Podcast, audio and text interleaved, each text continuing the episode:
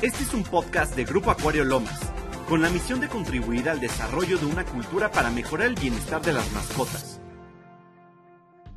Esto es Animal Friends con Paola Pérez. Hello Animal Friends, soy Paola Pérez, maestra en ciencias y el día de hoy vamos a hablar acerca de un tema que afluye bastante en los hamsters y es la cola mojada. Vamos a entender un poquito qué causa la cola mojada y qué no la causa porque durante las investigaciones a lo largo del tiempo se han visto o se han dado algunos em, nombres de bacterias que lo causan, sin embargo, actualmente ya se conoce un poquito más cuál es la causante y la verdad es que tiene un método de, de infectarlos muy de ciencia ficción que ahorita explicaré.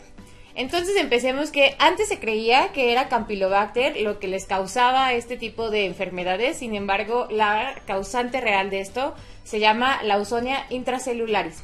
Y su nombre va un poco acerca de por qué y cómo los infecta y espero te sorprenda tanto como a mí.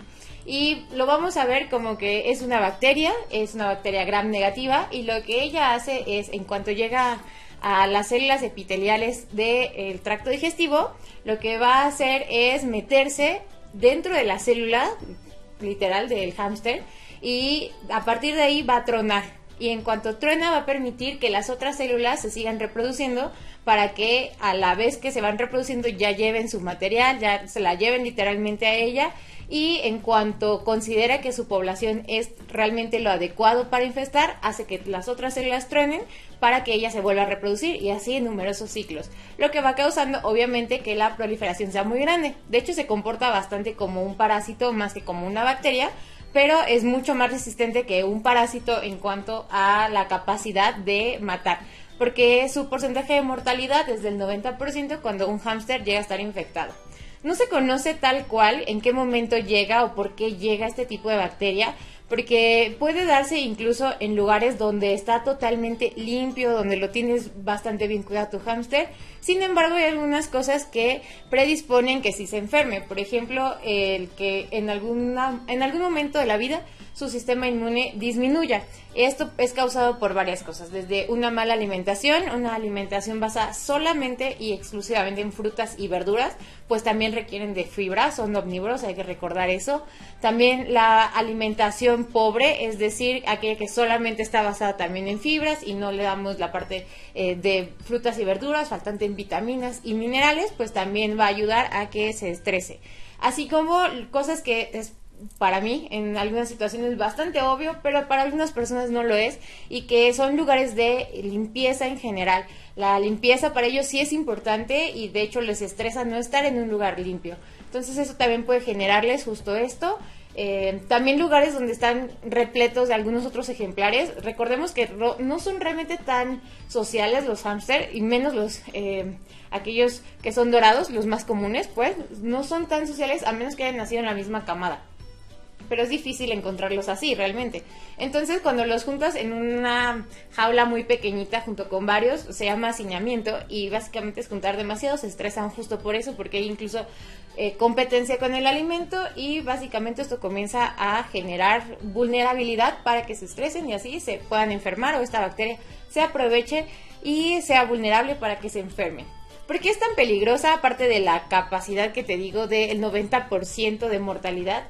Y es porque de verdad tiene diferentes estadios y de hecho se clasifica el tipo de em, sintomatología qué tan grave es el asunto, en pocas palabras. Tenemos, por ejemplo, que sea aguda, es decir, que después de la infección, entre los 10 y los 13 días después de la infección, vamos a ver que hay hemorragia, eh, bueno, en el ano se va a notar como tal sangre, entonces va a haber diarrea con sangre. Eh, tenemos la semiaguda, que realmente es solo diarrea sin sangre, pero sí vamos a tener que los ejemplares pierden demasiado el peso. O sea, literalmente puede matarlos entre los 24 y las 48 horas a partir de que comenzamos a notar que eh, está cansado, débil, que el pelo está como cresposo y también se puede notar o se pueden sentir como bultitos en su estómago. Esto es causado justo por la misma enfermedad, por, bueno, por la bacteria que va haciendo duros los epitelios de cada una de sus células del intestino, una cosa muy loca.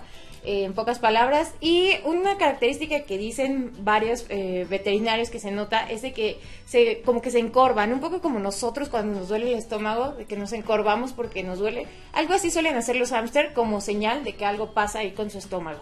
Entonces hay que hacerle caso y también tenemos un síndrome crónico con esta enfermedad que básicamente son cuando están un poquito más sanos y tardan un poco más en notar este tipo de síntomas. No bajan de peso tan rápido, pero su muerte es mucho más eh, violenta porque incluso antes de morir se nota como drásticamente cae la temperatura, se convulsionan y mueren. Entonces es muy complicado sacarlos de ahí. Eh, es una enfermedad que en general muy pocas veces resulta el tratamiento. Sí se puede dar tratamiento, especialmente antibióticos. Eh, por ahí puede destacar el metronidazol como una alternativa. Sin embargo, a veces se nota tan tarde que ya ni siquiera es necesario, pues ya el ejemplar ya no está con nosotros. En pocas palabras, entonces hay que eh, prevenirlo mucho más que lamentarlo. ¿Cómo lo prevenimos? Por supuesto, una alimentación balanceada entre algunos pellets que ya estén previamente formulados, así como frutas y verduras bien desinfectadas, eso también, no porque sean animalitos, podemos darles cualquier eh, fruta así, sin más. También su lugar eh, donde estén, ya sea su hábitat, su jaula, su esfera donde la pases, que esté perfectamente limpia.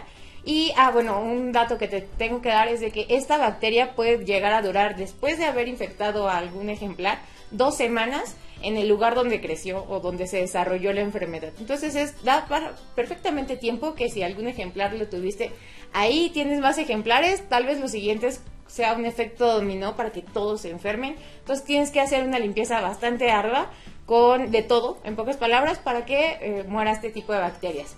Esterilizar si se puede, si es eh, recomendable y bueno, principalmente te recomiendo aparte de la dieta que tengas espacio, no haya tanto ruido. Recuerda que el ruido muy fuerte los estresa.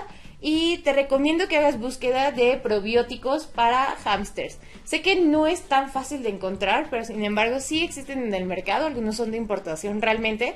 Pero te invito a que de verdad los eh, inviertas en ellos para evitar esto. A quienes les suele dar mucho más que a otros son a los hámsteres chiquitos y se ha notado que aquellos que son destetados entre la tercera y la cuarta semana corren todavía más riesgo pues no han adquirido el sistema inmune adecuado para poder librar esta enfermedad. Curioseando.